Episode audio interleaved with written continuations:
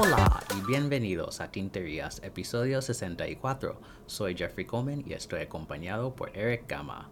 Hola Eric. Hola Jeffrey, ¿cómo estás? ¿Cómo está en la universidad? Todo muy bien. La, la primera semana ha sido un encanto. Los estudiantes son eh, geniales, ¿no? Y he tenido muy buenas experiencias en ambas clases hasta ahora. Qué bueno, qué bueno, qué bien. Sí, ¿y todo bien ahí en Chicago?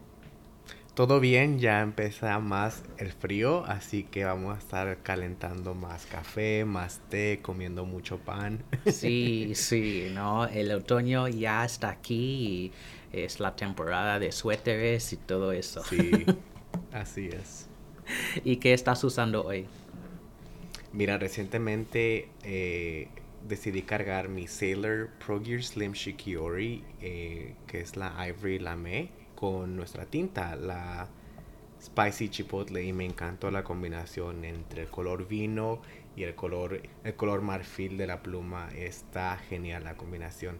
El punto es un medio fino y yo creo que ese va a ser mi punto para Sailor.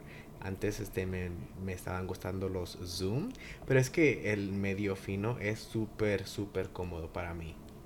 O sea que para la siguiente pluma que compré de, de Sailor sería un medio fino. Y esto está muy bien porque medio fino es el punto que tiene Sailor en todas sus plumas. Sí. ¿Y qué tal tú que estás usando para escribir? Sí, yo estoy usando mi Aura Optima con un punto modificado por Mark Bacas, que es un mediano con un cursive smooth italic. Y la tinta para esta semana es Robert Oster Muddy Dragon, que es un... Bueno, no, no compara con Spicy Chipotle, pero es un rojo, digamos, mezclado con marrón, eh, que me gusta, pero yo diría que me gusta Spicy Chipotle más. Qué bueno. Y bueno, eh, para recordarles a todos los oyentes, todavía hay juegos, sets de nuestras tintas en nuestros, eh, nuestros, nuestra página web, tinterias.com eh, barra store.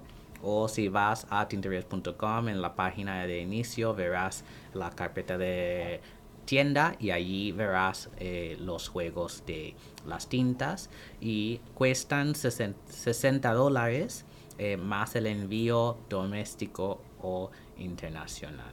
Y bueno, hemos recibido muy buenas reseñas de muchos usuarios ya alrededor del mundo que están usando chipotle y tortilla y estamos muy agradecidos. Sí, me gusta mucho ver todos los swatches y en especial lo, las páginas que hizo Inky Little Pinky. Este Ingrid, eh, que es nuestra amiga argentina, eh, ella hizo unas páginas muy bonitas con unos dibujos también de, de las ilustraciones, ¿no? De las tintas, super cool. Sí, y los dibujos de otra cuenta Ink, eh, Ink by Hurley, eh, nuestra Oh, amiga sí. la doctora Hurley que hizo unos dibujos de mujeres en haciendo baile folclórico eh, combinando las dos tintas bueno fasci- fascinante Sí, no sí. Y bueno tenemos varias tinterías eh, para explicar hoy así que vamos a lanzarnos directamente para hablar de un lanzamiento de Parker que están lanzando la Parker IM Last Frontier Special Edition. Y bueno, es un modelo que yo no conocía.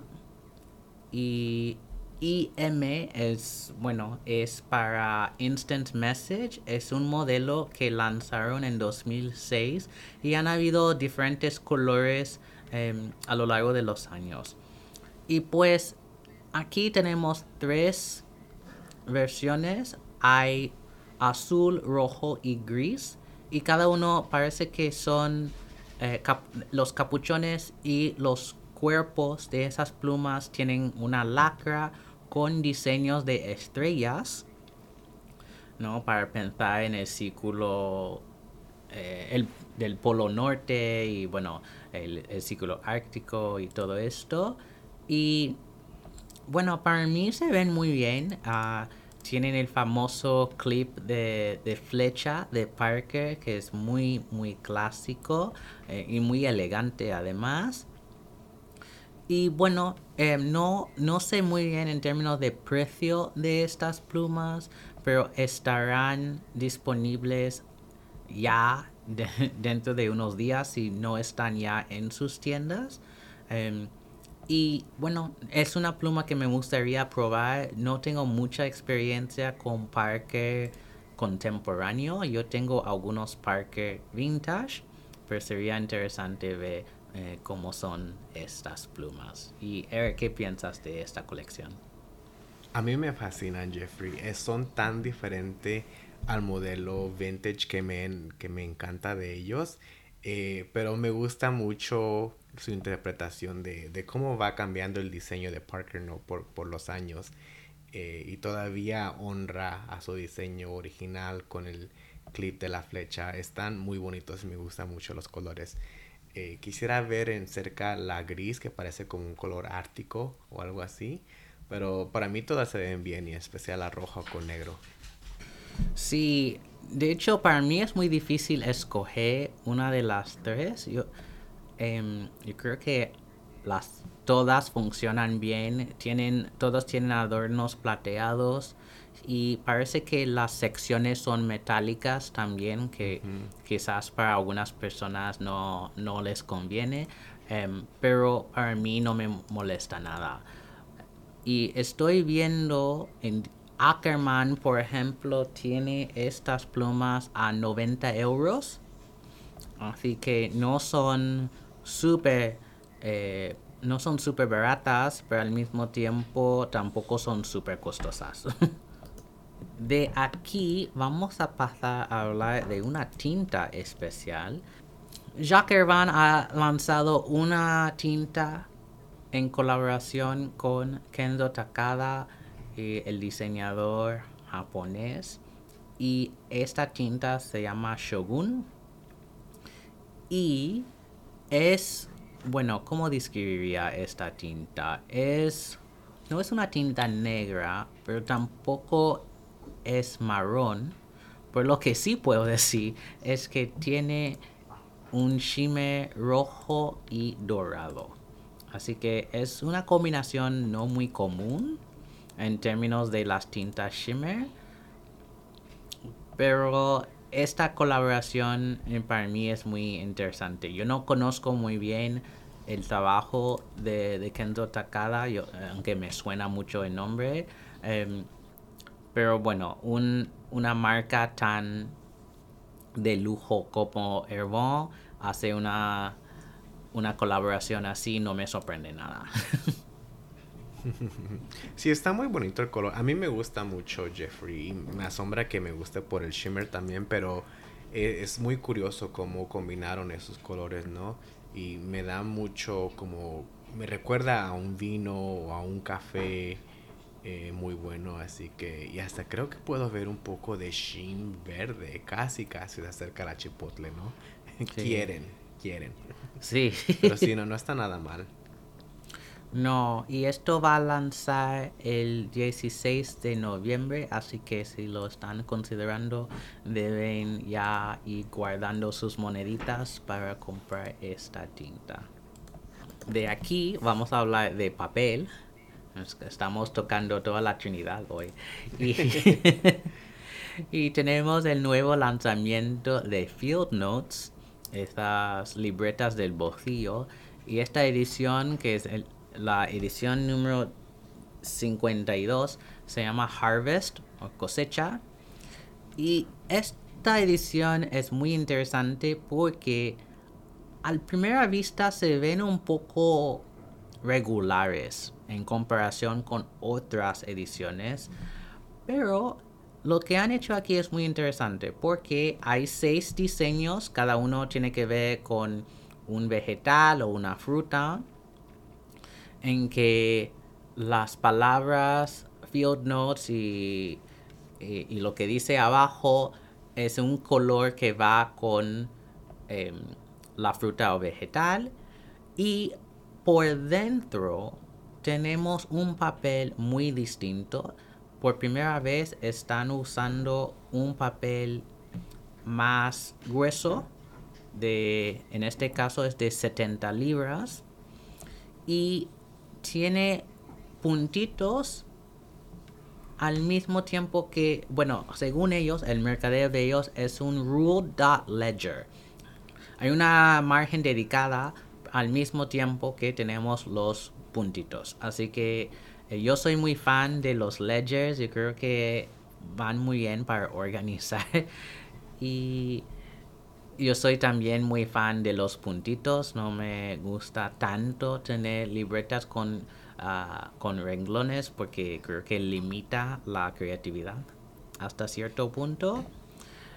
Y la razón por la cual yo dejé de ser miembro de Field Note era por la calidad de papel al usar mis plumas estilográficas que la tinta traspasaba y tal. Y Ojalá no sea el caso con esta edición. Aunque yo no sé si por simplemente por esta edición me voy a lanzar a hacerme miembro de nuevo. También interesante es que el papel está perforada, eh, perforado, así que eh, si quieres, por ejemplo, escribir una receta ah, y pasarla a alguien, simplemente puedes sacar esa página de tu libreta y pasar eh, la receta a alguien. Así que em, yo creo que lo ingenioso de esta edición es la inversión en un papel nuevo y así pueden quizás conseguir más, eh, más gente como miembros, socios Em, de su suscripción. ¿Qué piensas tú, Eric? A mí me gusta muchísimo Jeffrey y de hecho con lo que acabas de decir, con este cambio al papel, yo estoy pensando, wow, me hago miembro de, de Field Notes porque esta, esta colección a mí sí me gusta mucho. Hay varios elementos que me gustan.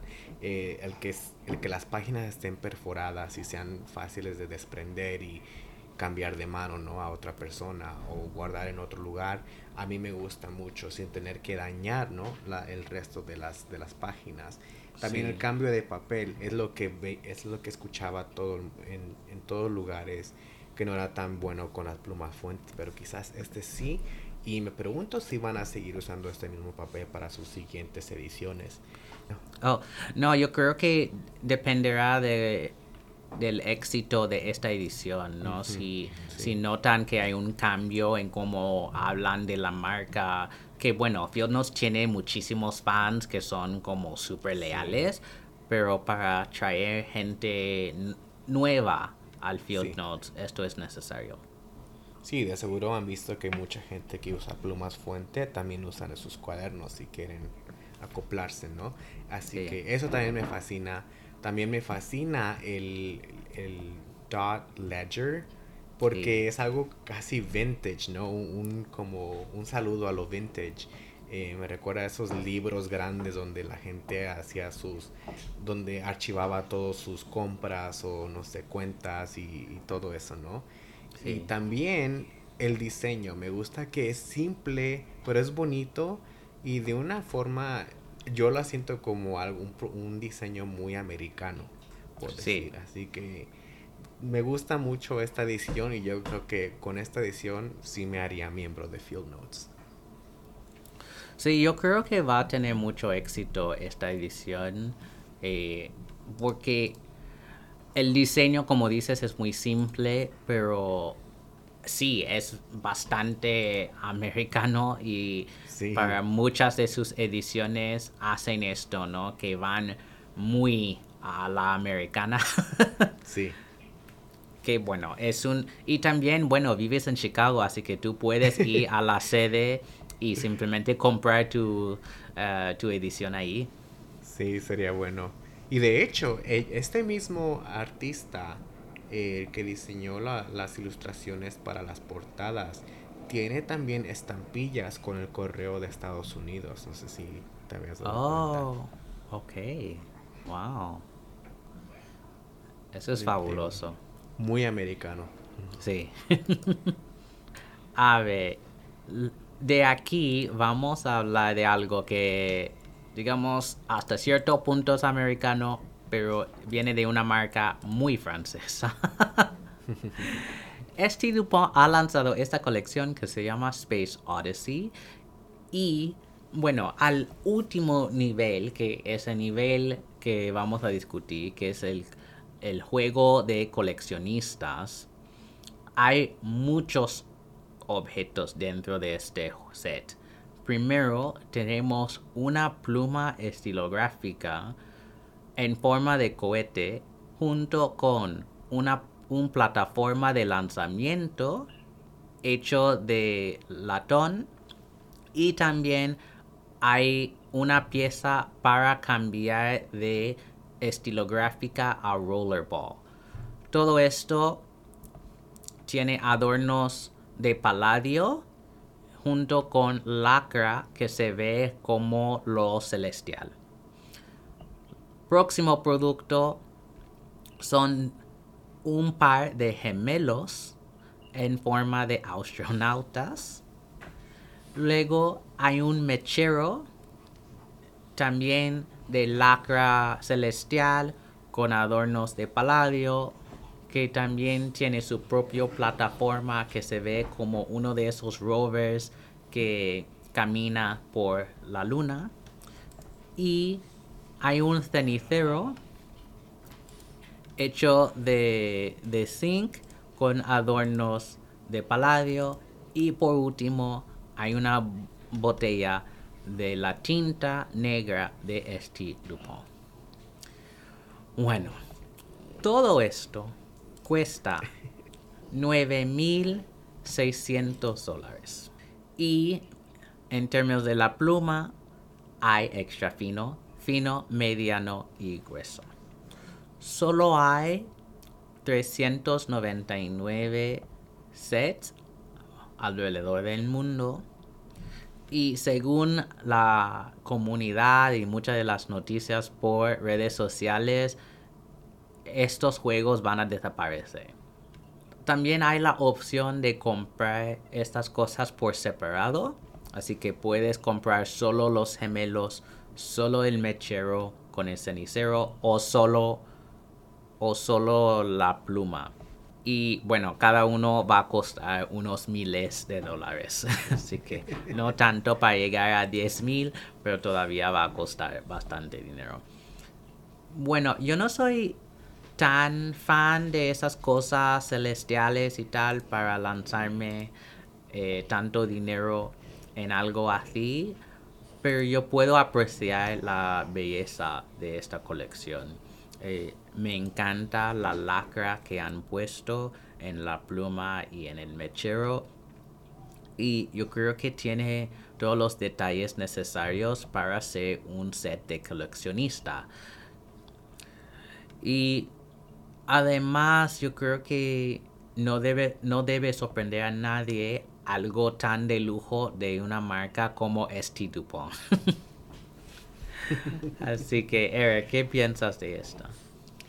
Esto está loco, Jeffrey. Está algo exagerado, quiero decir.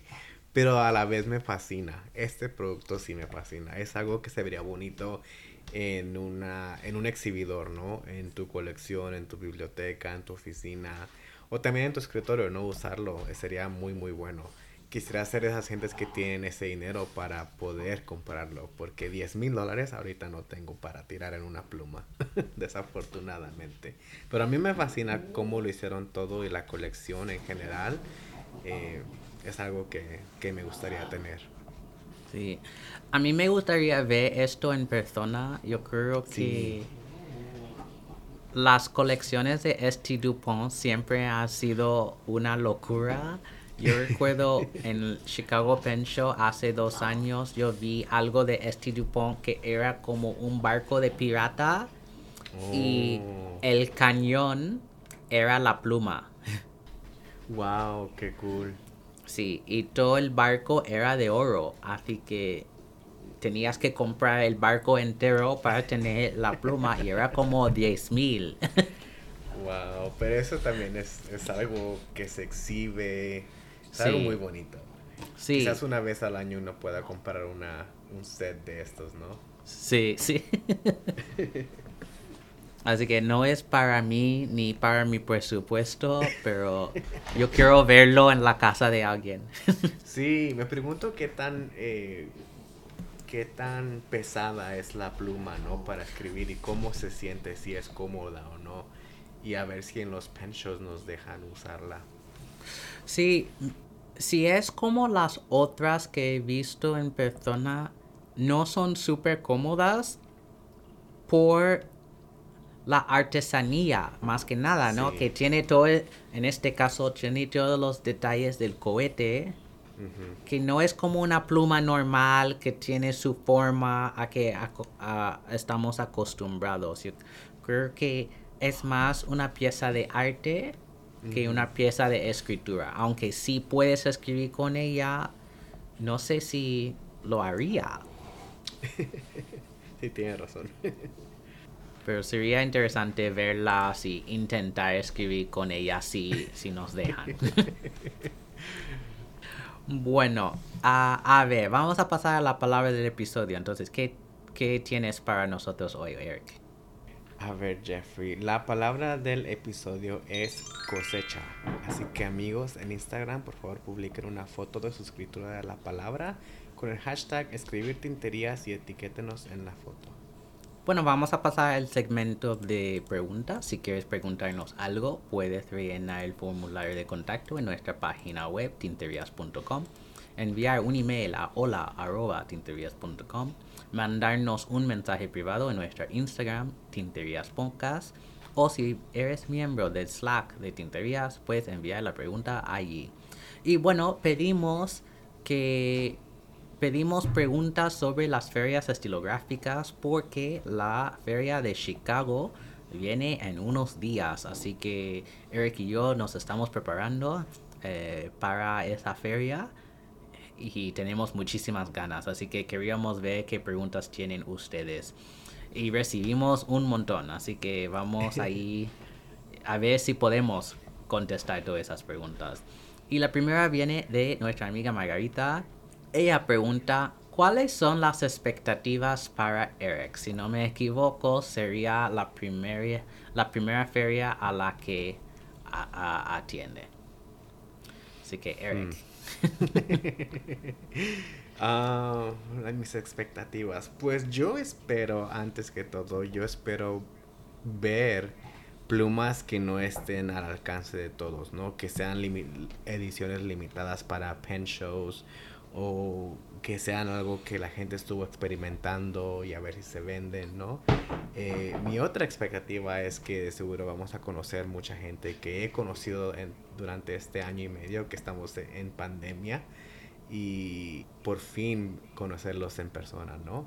Eh, aparte de eso, no sé, porque he escuchado que hay muchas, hay muchos vendedores que no van a estar presentes en este pen show, así que no sé qué esperar ahorita mismo. Sí.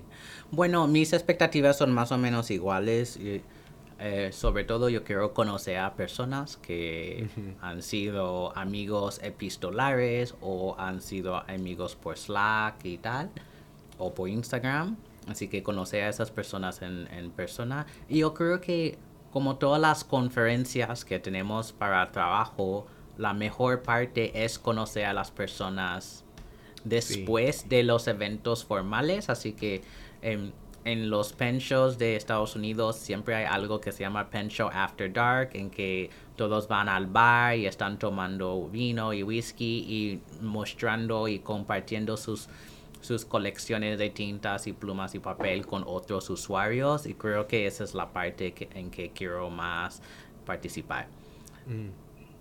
Y también lo que mencionaste sobre ediciones limitadas, sí, y también prototipos, ¿no? Por Sí. ejemplo, eh, marcas como Franklin Christoph que no van a estar en Chicago, pero normalmente ellos traen prototipos que no puedes comprar por su página web y así puedes probar diferentes puntos, puedes ver cómo son estas plumas porque ver fotos en Instagram o en páginas web nunca va a reemplazar ver algo en persona, tocar la pluma, ver cuán ah, pesada es todo esto. Entonces, esa experiencia táctil es lo que va a ser muy importante. A ver, la segunda pregunta viene de Alex Sendejas. Usualmente, ¿cuánto tiempo le dedican al día a asistir a una feria? Bueno, yo creo que eso depende del tamaño de la feria. Y en mi experiencia, solo he asistido a una, que es Chicago, hace dos años, que es una de las más grandes. Em, no es tan grande como Washington, D.C. o San Francisco, pero todavía es bastante grande. Yo creo si solo vas por un día, vas a necesitar al mínimo cuatro horas. Porque tienes que ver cuáles son los vendedores que están allí, qué productos hay que quieres ver y luego como vas comprando vas a conocer a personas, habrá conversación, a lo mejor tomas un descanso para comer, luego vas a comprar más o a, dar más vueltas, luego si es por la noche ya, hay todos van al bar o restaurante para hablar en términos más informales de sus colecciones. Así que podría ser todo el día o podría ser todo el fin de semana, que es como mucha gente lo hace porque hay clases, hay seminarios sobre, bueno, cómo afinar tu propio plumín, eh, clases de caligrafía, bueno, eh, muchas cosas muy interesantes Em, dependiendo del, de la feria. Así que hay muchas opciones y fácilmente podrías pasar los dos, tres días o simplemente cargarlo todo en un día. Pues yo estoy un poco limitado y este fin, este, este fin de semana así que voy a tener que ir como con un disfraz para que nadie me reconozca o quiera pararme a charlar y solamente ir a, a las mesas que quiero, ¿no? Sí, es esto será lo diferente para mí porque ahora somos conocidos, así que nadie me conocía antes, entonces yo iba como desapercibido. Sí. A ver, la tercera pregunta viene de Daniel Cruz desde Barcelona. ¿Cuál es su estrategia? ¿Vuelta de prospección o se lanzan directamente sobre sus objetivos? Bueno, yo creo que esto también depende de tu experiencia. Si es tu primera feria, yo siempre recomendaría una vuelta de prospección porque a lo mejor sabes que no sé cuál tienda va a estar y eres muy fan de esa tienda. Sí, obviamente vas a su, su mesa o mesas pero quizás hay otros vendedores que no conoces, pero tienen cosas iguales o más interesantes, así que no quieres perder esa oportunidad. También hay ciertos vendedores que van a tener como rebajas especiales para la feria, entonces quieres ver todo esto. Así que para mí, cuando fui a Chicago, yo creo que pasé como dos horas con la primera vuelta. Mm. Simplemente viendo qué hay, tocando cosas, viendo cosas. Hice mi vuelta y al terminar yo dije, ok, voy a comprar de X, Y y Z mesa. Y si todavía me queda con dinero, voy a otra mesa por aquí. Porque es muy fácil entrar en la feria y la primera mesa es como, wow. Sí. Y, gastas todo tu presupuesto. Sí. Pero para personas con experiencia, yo creo que es diferente porque ya sabes tus gustos en términos de plumas de marcas muy conocidas y también plumas artesanales que muchos de los artesanos van a estar allí. Así que ya sabes a cuáles mesas quieres ir y así tu presupuesto también será un poco más no, refinada, sí. Sí.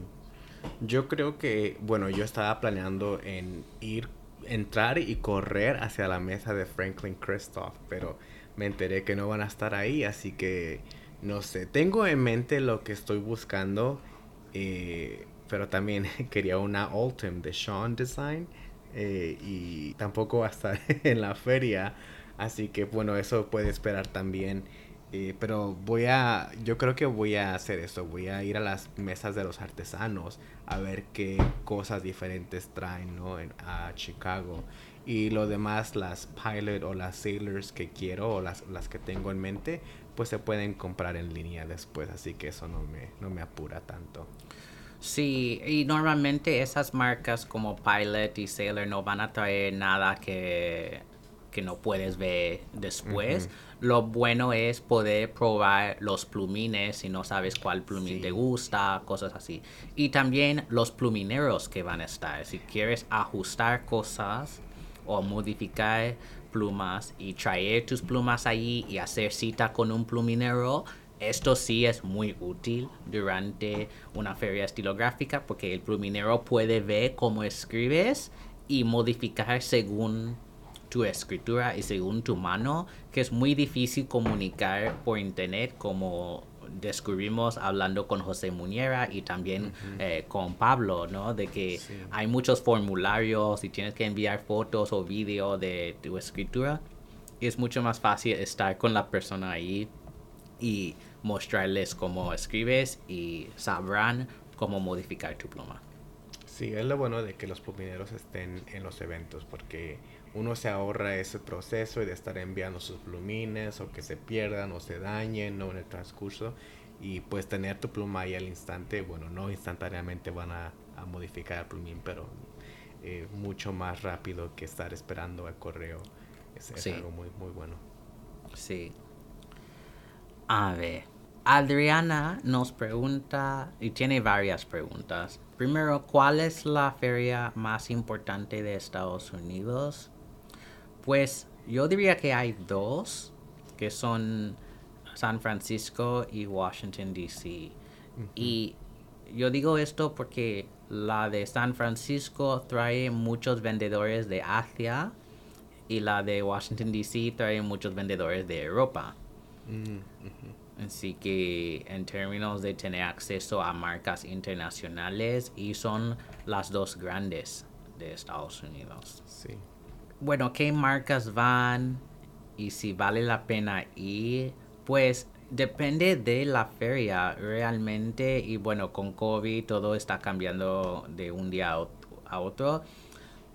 Pero normalmente la mayoría de las tiendas importantes en el país van, si pienso en Atlas Stationer, Drum Ghouls, Van Ness, eh, Applebaum ahora que está en Boston, Barney's, eh, todas esas tiendas importantes estarán como anfitriones o simplemente participando em, como vendedores en estas. Y luego las marcas en sí van, ¿no? Eh, Pilot, Tatcha, Sailor, Canelea Pen Company. Hay varias marcas que van a estar. Franklin Christoph también. Y lo que no he visto con mucha frecuencia sería marcas de papel. Mm. Suelo ver marcas de plumas y obviamente los artesanos de plumas. Pero lo de papel no he visto con mucha frecuencia. ¿Tú te refieres a los que hacen cuadernos? Sí, ellos, pero también si pienso en Maruman, que hace Nemesis. No, no he visto referencias a, ellos en ninguna de las ferias recientes. Así que yo no sé si simplemente no van o no sé. No sé. Y en términos de decir si vale la pena ir, yo creo que eso depende de cuánto tienes que invertir en asistir a la feria, ¿no? Para nosotros dos y a Chicago no nos cuesta tanto. Yo vivo, bueno, a una hora, hora y pico de del hotel donde está la feria. Y yo voy a tener dos noches de, hotel porque simplemente yo sé que voy a pasar la noche hablando con gente y tal. Y yo no quiero conducir por la noche a casa. Em, pero para Eric, ¿no? Es incluso más fácil porque está en cerca, eh, más cerca a su casa, entonces puede ir y venir. Y en este caso sí, vale la pena ir porque puedes ver cosas. Yo creo que eso es lo más importante. Si no tienes acceso a una tienda estilográfica y solo has visto cosas por Instagram y tal, sí, vale la pena ir. Y también conocer a personas. Yo creo que esto es donde se aprende más ¿no? Habrá, digamos, muchos que llevan años, décadas coleccionando, usando plumas, papel y tintas y hay como una fuente de sabiduría a que tendrás acceso.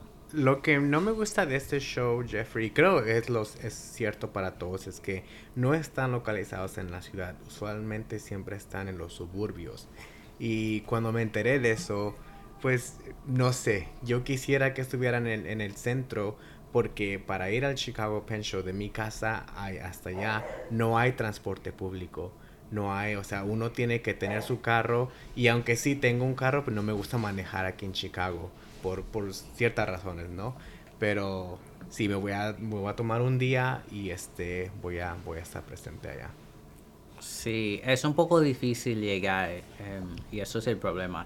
Yo creo que las ferias europeas sí suelen estar dentro de la ciudad. La de Londres, la de Madrid está en centro de Madrid y las holandesas también están en las ciudades. Pero aquí en Estados Unidos yo creo que es por el coste de reservar el hotel, que no pueden hacerlo en Chicago. Sería demasiado costoso o el precio de las entradas para nosotros serían muy muy altos. Y entonces esto es como el, gran problema, ¿no? Que no están, la de San Francisco no está en San Francisco, está un poco lejos del aeropuerto, entonces han tenido que hacer como eh, taxi estilográfico que gente de la comunidad va recogiendo a personas del aeropuerto para traerles a la feria. Y bueno, no sé si hay una mejor manera de hacer esto. Es algo que los organizadores tienen que pensar. Sí. Y bueno, la última pregunta viene de Toño y nos pregunta cuánto ha sido lo máximo que se han gastado en una feria estilográfica y si se arrepintieron de gastar tanto. Pues Eric no ha asistido, así que no, no ha tenido la oportunidad de gastar todo su dinero. Pero vamos a ver después de Chicago que nos cuenta.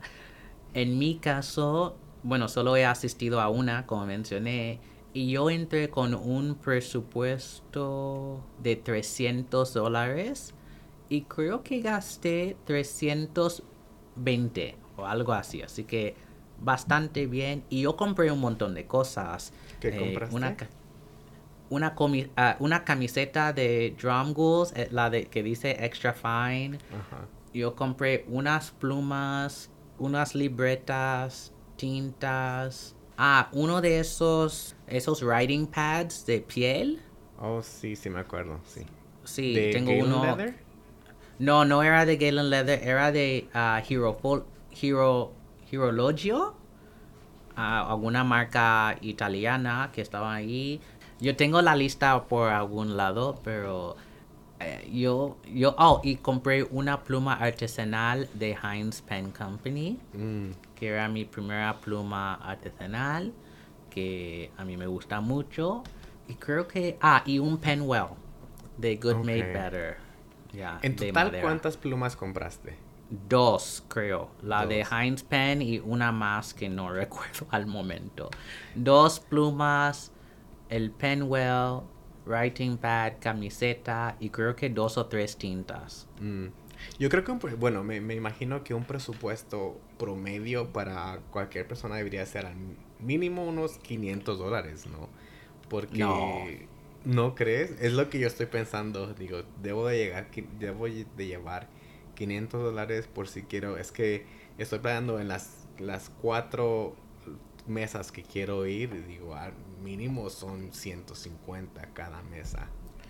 No sé. Ah, ya puede ser, pero si estás, por ejemplo, ok, yo voy a pensar en Vanessa, ¿no? Porque tienen muchísimas tintas. A ver, no hay tantas tintas que superan 25 dólares, así que...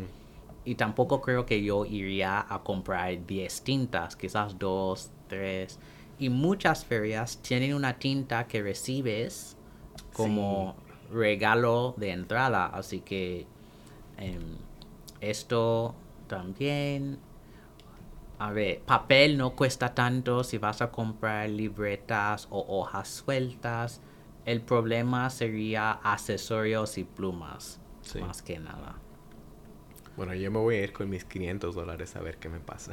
Bueno, eso yo creo que vas bien. Lo, lo que sí te voy a recomendar es llevar mucho dinero en efectivo. Mm.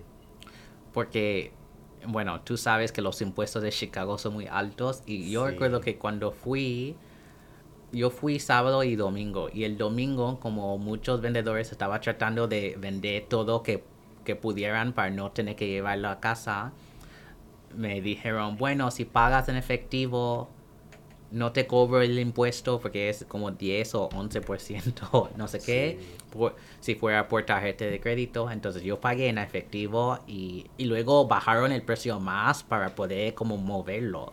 Así que yo creo que efectivo es la mejor manera. En efectivo y los domingos, ok. Pero también en los domingos corres el riesgo de que ya todo sea, sea vendido, ¿verdad?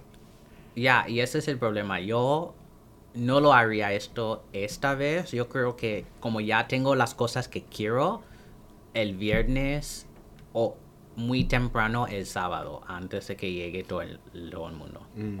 Y si solo puedes ir un día, obviamente el sábado, pero es que habrá mucha gente y esto también en, en tiempo de COVID puede causar un poco de ansiedad. Em, yo creo que viernes va a ser muy interesante. Yo compré el abono del fin de semana, así que también hay jueves por la noche, solo para los que tienen abonos. Y allí están haciendo como una noche de whisky y plumas. Así que van a tener como una degustación de whisky y gente hablando de sus plumas. Y sí, creo que esto va a ser muy interesante. Qué bueno, sí, suena muy bien. Así que bueno, eh, mucha suerte para nuestras carteras este fin de semana, pero seguro va a ser muy divertido y intentaremos ver si podemos hacer algo en Instagram o algo durante la feria, si, si es posible por la cantidad de personas que estén allí. Y esperamos ver a algunos de ustedes allí. Si nos ven, eh, saluda y será un, gusto conocer a algunos oyentes en persona también. y también si no nos ven es que estamos disfrazados. ya, también.